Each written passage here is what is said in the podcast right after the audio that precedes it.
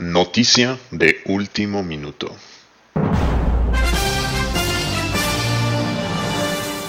Como Garfield, nosotros también odiamos los lunes. Es lunes, detesto los lunes. Así es que ahora los estrenos serán los miércoles. Así es, Dimitri, cambiamos nuestra fecha de estreno de capítulos a los días miércoles, mismo horario, mismo canal. Te vamos a dar esa energía extra que necesitas para llegar al fin de semana. Odio los lunes. Bounty Hunters, el podcast para todos aquellos que se buscan la vida en el universo de las películas, las series, los cómics y los videojuegos. Este programa es patrocinado por Kane Game. Así es, la tienda del abuelo de Yugi. Exodia, manifiéstate. Hoy presentamos Amor y Trueno.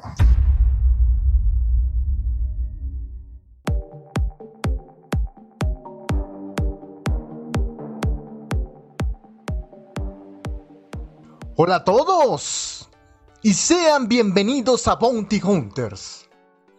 Al habla Chus y como cada semana me encuentro con el único Thor que es Thor Tillero, Dimitri Albertini. ¿Cómo va la tortilla, amigo? Pues carísima, Chus, pero aquí estamos, listos con toda la energía de la tortilla para comenzar. Tiene mucho, mucho hierro, amigo, mucha proteína, así que ya saben, a consumir tortilla y a darle porque este programa va a estar buenísimo. Yo ya no puedo con tanto hype. ¿Tú cómo andas? Listo para darte con todo, mi estimado. Para tener otra batalla mítica como la que tuvimos la semana pasada. Más o menos como de qué va el programa. Todos los finales de temporada de las mejores series, Stranger Things, The Boys, un par de opiniones sobre estreno de terror de la semana que es Black Phone y por supuesto que Marvel, aquí está.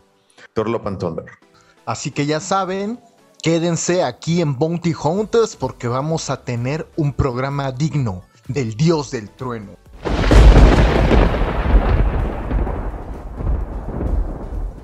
Y comenzamos con una noticia, Dimitri, antes de hablar de The Boys. Pues Amazon nos ha sorprendido con la noticia de los primeros avances de la serie de Paper Gears, inspirado en el cómic de Brian K. Bauman y Cliff Chagwin. Y ahora nos presentan esta historia de, de cuatro repartidoras de periódicos que mientras recorren su, su, jornada diaria ¿no? en el Halloween de 1998, pues acaban viéndose envueltas en un conflicto entre dos facciones de viajeros de el tiempo y se embarcan en una aventura temporal para salvar el mundo. Este, pues justamente esos son un poquito los adelantos que se nos muestra parodiando, más bien referenciando la primera portada del cómic. Y se nos enseña la verdad muy poco, pero ya están las fichas puestas, amigo, después de lo que ha hecho Amazon Prime con The Voice. Creo que está más que la confianza puesta en este nuevo proyecto. Ojalá tengamos una gran, grata sorpresa como The Voice. Las series parece que van con todo este año en Prime. Hay algo que, que contrasta, que contrasta con todo esto este, un hecho lamentable en toda la comunidad geek y que de hecho tiene que ver con nuestro patrocinio y de lo cual pues quisiera que nos hablaras un poco, ¿no? Porque como bien lo dices, alguien se fue al cementerio de las cartas. Lamentablemente se nos fue Kazuki Takashi a los 60 años. Eh, Kazuki Takashi es el creador de Yu-Gi-Oh, de este juego de cartas de monstruos. Fue encontrado el 7 de julio sin vida y presuntamente fue atacado por una criatura marina.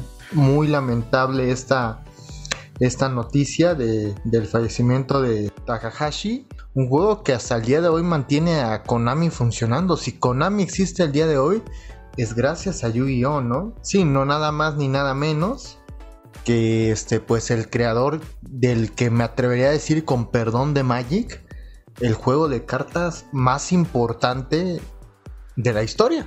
Pues desde la trinchera de Bounty Hunters, este, le mandamos, bueno, personalmente Mitri le mandamos su, un agradecimiento porque representó una parte importante. Creo que su obra, que es lo más importante, pues quedará ahí para la eternidad, ¿no? Se nos adelantó solo por un tiempo, pero ya lo veremos en, en el duelo de monstruos celestial. Quisiera utilizar la carta de Renace para revivir.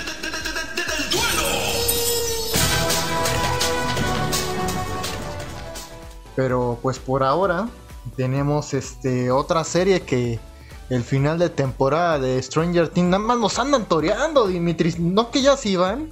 No, parece que no, que esto va a ser eterno. Nos habían prometido que se iba a acabar y a la mitad la- del camino nos dijeron, ¿saben qué? Se la creyeron. Esto no acaba. Esperemos que, que no nos. que Stranger Things no se convierta en otro de Walking Dead. Quisiera escuchar antes tu opinión, Dimitri, de esta temporada. ¿Qué te pareció en general el balance global? Mira, me- me- en general la serie me parece que refresca mucho o trae nuevamente a nostalgia esta cosa de los ochentas y para quienes no conocen las nuevas generaciones, pues es algo fresco y novedoso. Y lo ha hecho bastante bien, tanto que justamente se convierte en esta punta de lanza para Netflix y una de las cosas más importantes en su catálogo. El hype estuvo durísimo en junio y creo que con, con el tema de Vecna nos trajo pues esa conclusión y ese hype y todo el mundo quería ver en ese fin de semana que se estrenó un viernes y en ese fin de semana sirvió para darse un encerrón y terminar de ver la serie, ¿no? En general o en conclusión, para mí la cuarta temporada me parece que hace distintos homenajes a sagas icónicas de terror como Pesadilla en la calle del infierno o Carrie, porque lo reconoces inmediatamente. Bien decía que apela al tema de la nostalgia y para las nuevas generaciones le- les hace descubrir, ¿no? Incluso canciones, que aquí hay un poco de spoiler, hay una canción de Kate Bush y una escena increíble de donde sale Master of Puppets wow. traer nuevamente a colación esos viejos recuerdos, pues no quedan más que disfrutarlo realmente. O sea, es, un- es una historia pues relativamente plana, pero que a la larga te hace tener esos pequeños gustos durante, el, durante la serie. Dimitri, a mí que por ejemplo, porque pues, obviamente aquí en Bounty Hunters estamos al pendiente de todo, Dimitri. O sea, tú sabes que andamos viendo series, caricaturas, animes, y tú lánzate a ver esta movie, yo me lanzo a ver la Nos otra. multiplicamos. Pues andamos con series. todo el equipo de Bounty Hunters. A mí que por ejemplo me queda media temporada. ¿Tú qué dices? O sea, ¿vale la pena? ¿No vale la pena? ¿Tiene tu recomendación? ¿Tu sello de garantía? Ahora sí que tu bendición. Dices que esa es una de las puntas de lanza de Netflix. También me gustaría que me respondieras.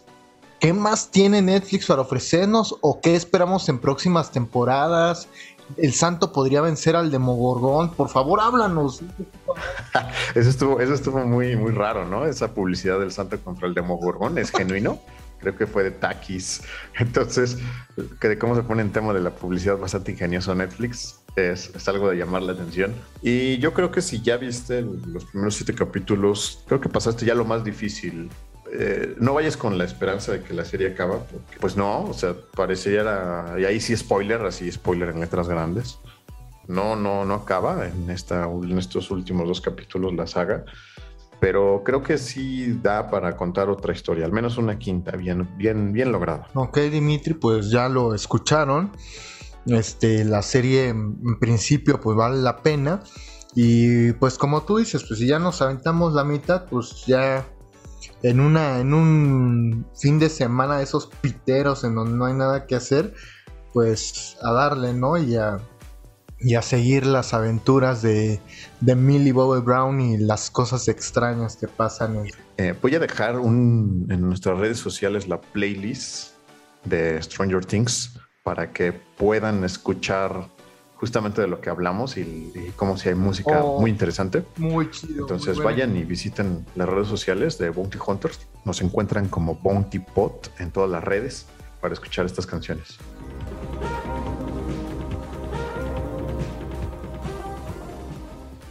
Muy épico. Así que, ¿qué te parece si arrancamos con The Voice, Dimitri? A mí me parece que esta tercera temporada es, es una construcción y encontraron el camino y la, la receta secreta para The Voice. Dejar a un lado todo, el tema de solemnidad y, y veamos la realidad Entonces creo que encuentran ya por fin el camino. No les da miedo ser eh, políticamente incorrectos, no les da miedo incluso caer o rayar en la vulgaridad. Se incluso pidieron que, la, que quitaran o cancelaran esa serie en muchos países y en muchos países no se transmitió. Entonces eso para mí es el resumen de la tercera temporada. Que aquel, que aquel que se ofende por The Voice no sabe dónde está. No sabe dónde está. Creo que es una serie que ha transgredido este, toda la normativa social, todo este, este, toda esta agenda política, ¿no? Que, que nos han entregado las empresas últimamente. Amazon tiene los pantalones bien puestos y dice, ¿sabes qué? Soy la empresa más millonaria del mundo y hago lo que quiero. O sea, es, como Homelander, este, Amazon, ¿no? No le, no le responden Entonces, no, y, sabes qué, así independientemente del sexo, la sangre y el racismo, viejo, es que es que eso es lo de menos. Sí, claro, ese es el, ese es el, camino, ¿no? Con el cual está pavimentado, pero de la historia y cómo te la cuentan es lo que vale la pena.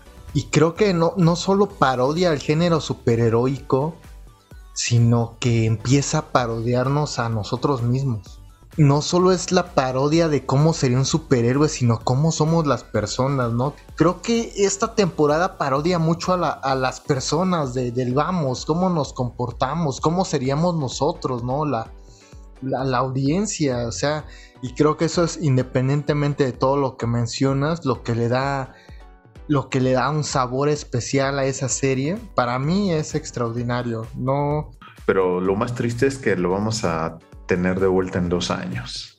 Entonces eso es creo que lo más triste de, todo esto, que el, que el 8 de julio fue el último capítulo de The Voice en la tercera temporada. Sí, sin duda va a ser una espera larga, Dimitri, pero mira, yo con tal de que hagan bien las cosas, de que al final del recuento de los daños nos entreguen una, una serie que podamos decir está entre las mejores de la historia, este, no nos pase. ¿Tú sabes qué pasa cuando apresuran las series y no pregunta a Juego de Tronos? Mucho la sal. Pues una mala temporada te puede echar a perder este el trabajo de años y años y años, ¿no?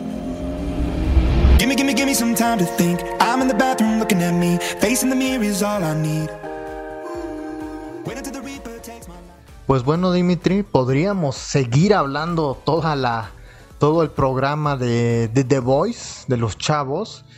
Pero pues tenemos que saltarnos al siguiente tema y qué mejor que la película del teléfono negro. Es una película de Scott Derrickson. Seguramente eh, reconocerán al, director porque fue el que hizo las películas de, del Doctor Extraño, ¿no? Y que ahora se va esta gran empresa de, películas que el programa pasado, ¿no? Hablamos de Blumhouse, ¿no, Dimitri? en efecto, sí, hablamos de Blumhouse. Decíamos que solamente 5 millones es lo que le da de presupuesto a todos sus proyectos y creo que de aquí sacaron una grandísima película.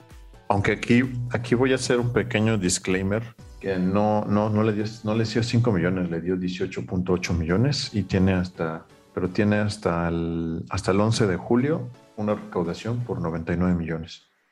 Lo extraordinario que tiene Blumhouse creo que ha entendido en un mundo, Dimitri, en un mundo donde el cine cada vez es sinónimo de más lana y más lana y más lana, darse cuenta, meter esta pausa y decir, ¿sabes qué? Este, es que 5 millones es suficiente.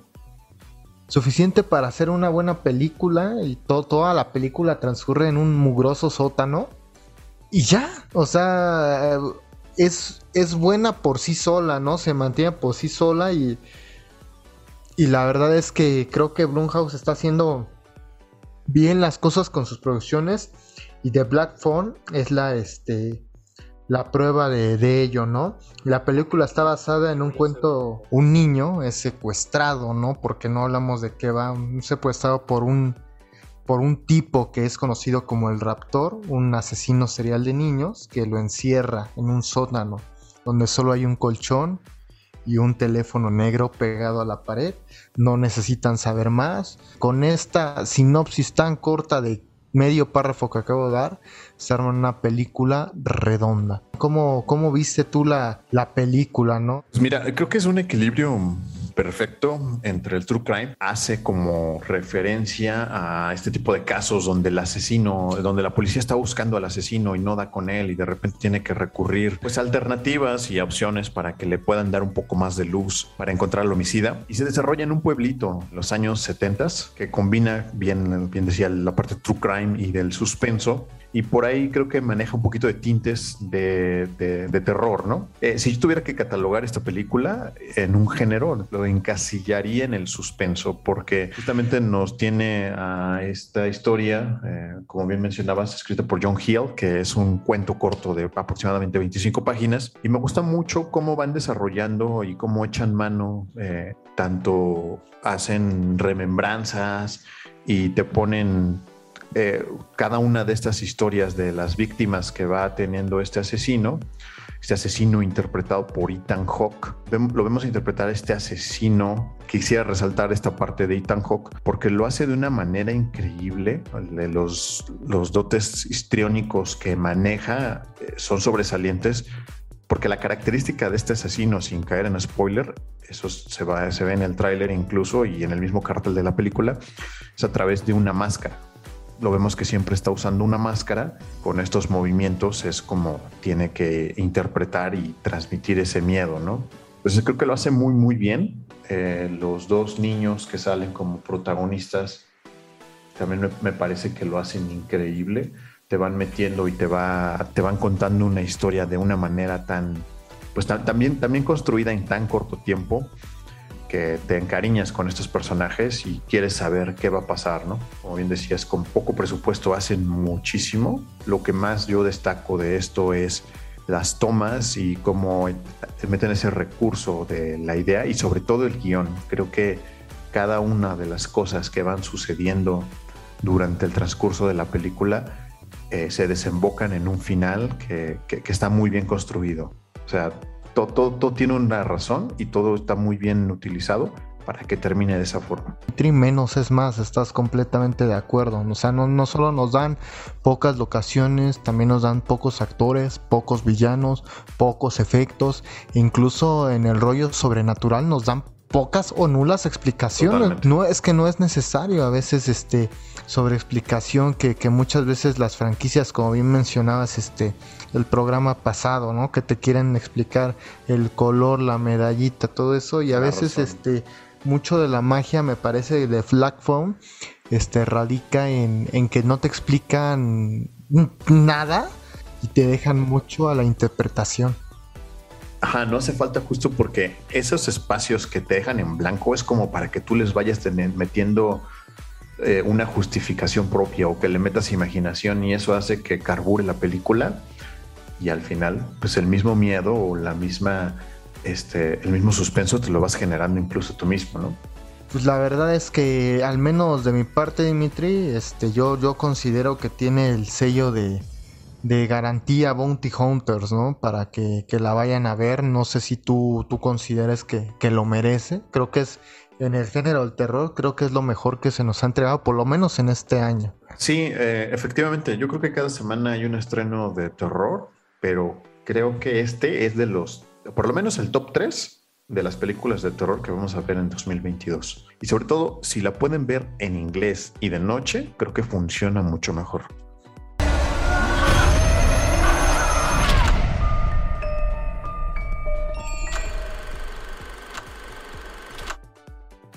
Vayan a ver Black Phone, por favor.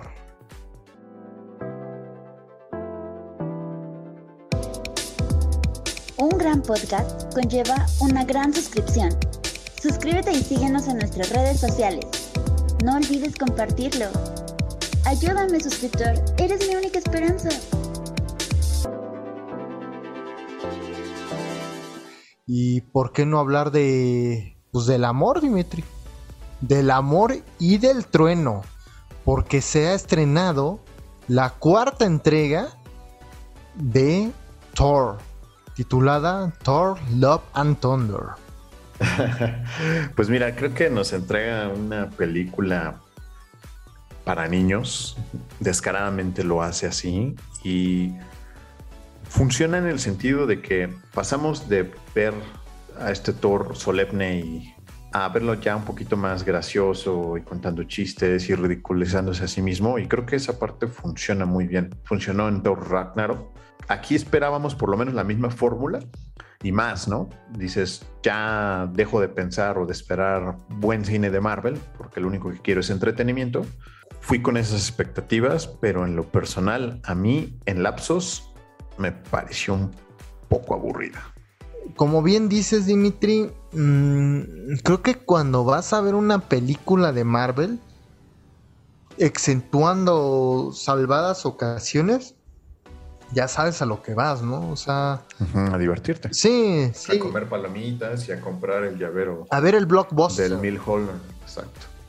a ver el, el blockbuster del verano. Este, y, y en ese sentido, creo que Love and Turner cumple lo que promete, ¿no? O sea, vas a ver a King Hemsworth hipermamadísimo, haciendo chistes. Este, como dice, como bien dice Dimitri, la película no se toma en serio a sí misma en ningún momento. Pero eso es lo que, lo que, lo, como funciona, ¿no? O sea, como lo quieren Ajá. construir. Así es, este, así ya es este el trabajo de pues de, lo que se ha visto en las últimas dos entregas de Thor, ¿no? Y así lo hicieron justamente en esta franquicia. La película mía, así en términos muy generales, me gustó, me divirtió. Este, la volvería a ver. Sí, tal vez si me la topo por ahí algún día en, en streaming o qué sé yo, tal vez. Pero creo que hasta ahí y nada más, este. Uno espera chistes. El tema no es que existan exceso de chistes, sino más bien dices, cuéntame chistes que me hagan reír, ¿no? Ujú. O sea, uno o dos y paras de contar, ¿no? Entonces, ahí creo que flaquea porque ni cuenta chistes tan buenos, ni, ni es como tan de niños y como que se queda ahí en un punto medio que, que queda como, como a deber, como atrapada entre, entre si seguir esa misma fórmula, no seguirla, incrementarla. Y creo que ahí es donde tiene como sus lapsos que no, no, no, no sabe hacia dónde ir y Ajá. lo termina resolviendo.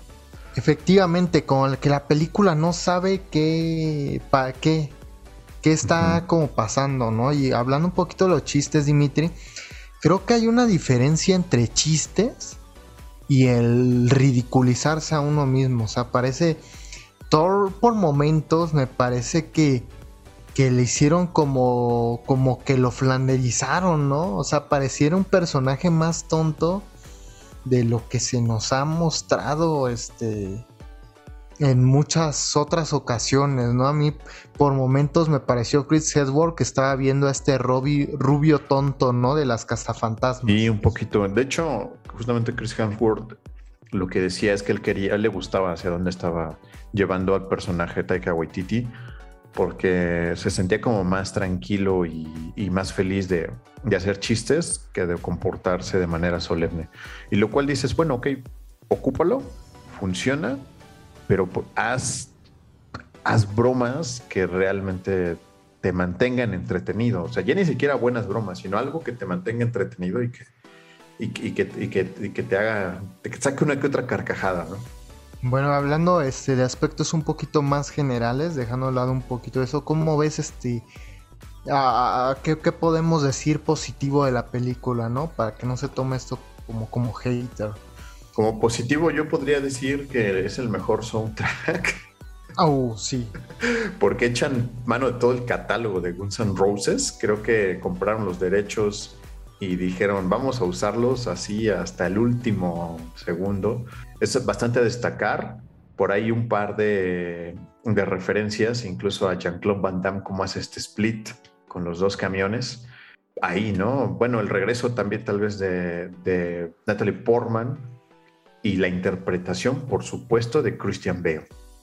Creo que es lo más, lo más interesante que yo rescataría de la película. Efectivamente, Christian Bale lo hace brutal como el carnicero de los días. Es, bien conocido porque hace, siempre entrega buenos trabajos.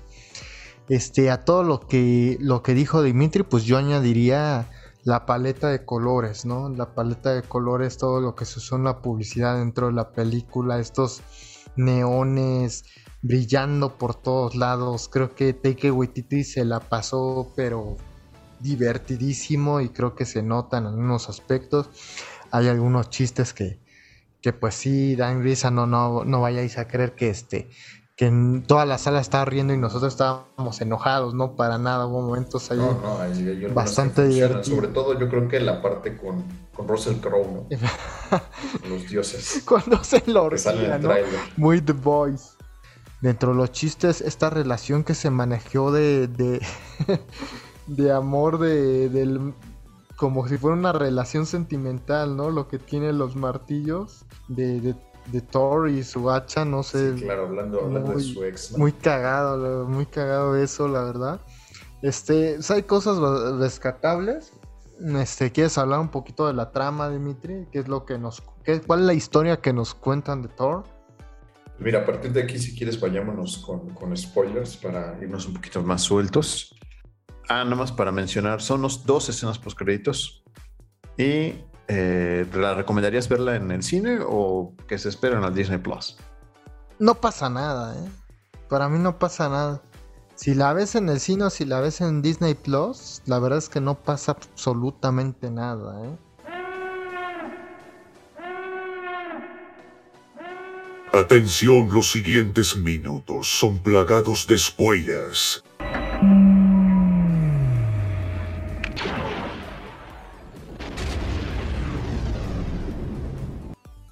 Y entonces ahora sí me voy con la trama. Mira, una de las... Hace un momento decíamos que qué rescatabas de la película. Yo creo que la primera escena y la justificación del personaje de Christian Bale está chida, ¿no? O sea, mm, empieza muy oscura y cómo lo ponen. Eh, la trama en sí creo que es un camino, pues, relativamente spoileable en el sentido de que si viste el tráiler, ya viste toda la película, o sea, ya sabes cómo va a terminar. Aquí el tema es que no se disfruta como mucho el camino, ¿no? Este, no, pues la, la trama está prácticamente resuelta en dos cómics, que es este, pues el cómic que lleva el mismo nombre de Thor, ¿no? El carnicero de los dioses, y el cómic de la diosa del trueno, de, de el reinicio de lo que fue el universo, semi-reinicio del universo de, de, de Marvel Comics. Este, la trama se, ahora sí que agarra estos dos pilares y sobre ella se construye, sí si se conoce por lo menos un poco de la historia de ellos, pues como bien lo dice Mitri, se cuenta solo la película. Este, el carnicero de los dioses, pues este personaje, ¿no? Que es de estos malos, de los famosos videos de malos que tenían razón. Pierde, pierde a su hija en un hecho que pues no, no, para un, no aunar en quien no haya visto ni el cómic ni la película. Este, no solo pierde a su hija, sino su mundo y a su familia y a todo lo que le importa al carnicero, ¿no? Ruega a los dioses por auxilio, por ayuda. Y como bien lo dice Dimitri, estaban muy ocupados. Y es por esto que, que él agarra un odio tremendo hacia los dioses, Dimitri. Este es elegido por, por esta espada este, asesina de dioses. Y comienza una masacre. Entonces, este. Me hace un extraordinario personaje. La forma en la que lo interpreta Christian Bale igual es es brutal, ¿no? Y, y creo que creo que algo de lo que dol- adolecía mucho Marvel es de, de esta falta de villanos este, bien hechos, bien interpretados y, y redondos en todos los aspectos. Y creo que Christian Bale entrega, entrega justamente eso, ¿no? ¿No se te hace como que fue una bala gastada? ¿O está bien justificado que tenga un inicio y un fin en una sola película? Pues mira, Dimitri, este es mucho de lo que se le critica a Marvel también, ¿no? Que siempre acaba matando a, todo lo- a todos sus villanos. Pero en este aspecto creo que creo que la historia del villano tenía que terminar así. Este, él termina muriendo y da paso a, a lo que sigue, ¿no? Este, no, no, no, no, no me hubiera gustado bien verlo en más, este, más secuelas, porque pues todo lo que se viene va a ser igualmente interesante. Recordemos que se vienen, este, pues el carnicero pues es muy de nicho, muy, muy de Thor, entonces no, no veo cómo pudieron haberlo ocupado en eventos un poquito más, este, más grandes, ¿no? Sí, creo que estuvo redondo, estuvo bien. Te, te preguntaba el tema del carnicero y justamente aquí creo que la pregunta gira también en torno a, a Natalie Portman, porque vemos un inicio y un aparente final, pero yo creo que ya sería como, y digo aparente por las escenas postcréditos, ya parecería como esporádicamente. Entonces, ella decidió regresar al, al papel, incluso yo creo que está como bien justificado.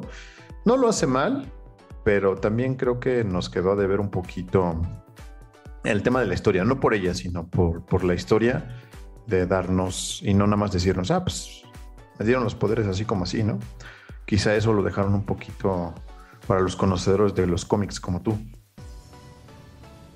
Sí, me parece que por ahí este, se dividió mucho el, el protagonista, ¿no? Entre cuatro personajes, bastantes personajes, sin dejar de lado al carnicero, entonces, pues la verdad es que no tuvo mucho tiempo de, de ser desarrollado el personaje de, de Jane.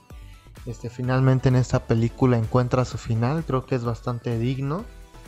Y se nos deja esta nueva posibilidad, ¿no? De, de, que parece que Thor pues ya va a tener ahí su sucesora. Cuando viste imágenes de los cómics plasmadas en pantalla, ¿qué opinas de eso?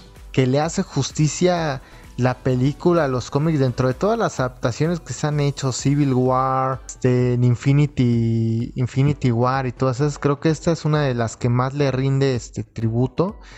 La historia es correcta, todo está bien hecho, bien estructurado, se respeta bastante a los personajes, la historia original, incluso temas que pensé que no sé, que no iban a abordar porque se trata, por tratarse de una película de niños y por la situación tan delicada de de salud a nivel mundial que estamos este, viendo, yo, yo sentí que no lo iban a abordar y, no se cansa de mencionarlo la, la, película, ¿no? De darle una y otra y otra vez al tema este, de salud de Jane. Es justo, Dimitri, es justo. En ese aspecto, la verdad, como fan de los cómics no me puedo quejar, lo hicieron bien. Pero hablando de temas que tal vez no nos gusten tanto, ¿cómo viste los finales este, secretos? De las escenas postcréditos. Pues es como lo que nos tiene acostumbrado Marvel, eh, dándonos pequeñas pistas de sus siguientes proyectos. Y creo que Hércules no, no, sabían cómo introducirlo en las películas, pero pues para los amantes de los cómics es obvio que es un personaje relevante. Si bien es un personaje secundario, forma parte de los, Avengers y ahí está dentro del club, ¿no? Entonces, es una buena introducción para poder, para poder meterlo. Y respecto a la segunda escena post-créditos, amigo. Ahí yo te voy a dejar la segunda escena post-créditos porque yo solamente entendí bienvenido al Valhalla. Pues... Pues simplemente ahí se nos muestra un poquito de Jane llegando este al Valhalla, ¿no? No, hay mucho más que contar, no, no se nos. Creo que las escenas postcritos de Marvel, este. Híjoles. Últimamente han dejado mucho que desear, ¿no, Dimitri?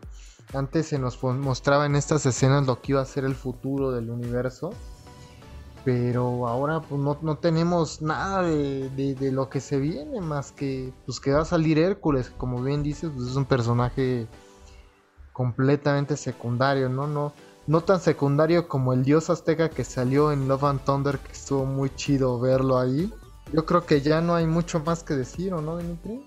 Mira Chus hasta el 11 de julio adelante eh, Thor tiene un presupuesto de 250 millones y ha recabado 302 millones en su primer fin de semana. Creo que ya, ya va, ¿no? Ya va, ya va.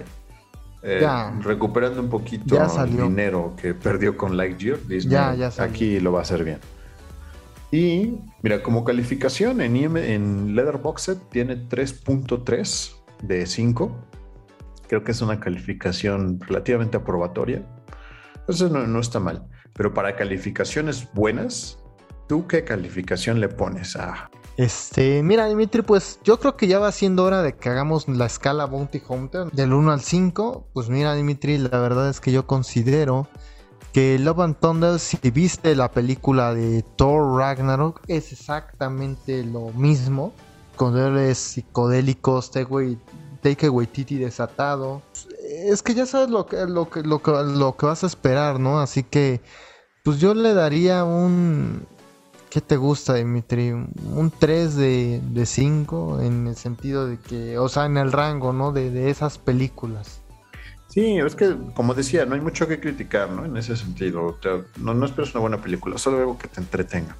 Por lo consiguiente, mi calificación es un poco más rigurosa porque no estoy, no estoy, eh, no me pongo estricto de decir, ah, eso tiene que ser una obra de arte o tiene fallas en el guion, porque nada, nada que ver con eso, sino va más en el sentido, mi calificación va más en el sentido de que por lapsos es aburrida, o sea, hay cosas que sí, los chistes bueno, funcionan en escenas y en otros no, pero en general a mí me, aburrió un poco la película y yo le doy 2 de 5.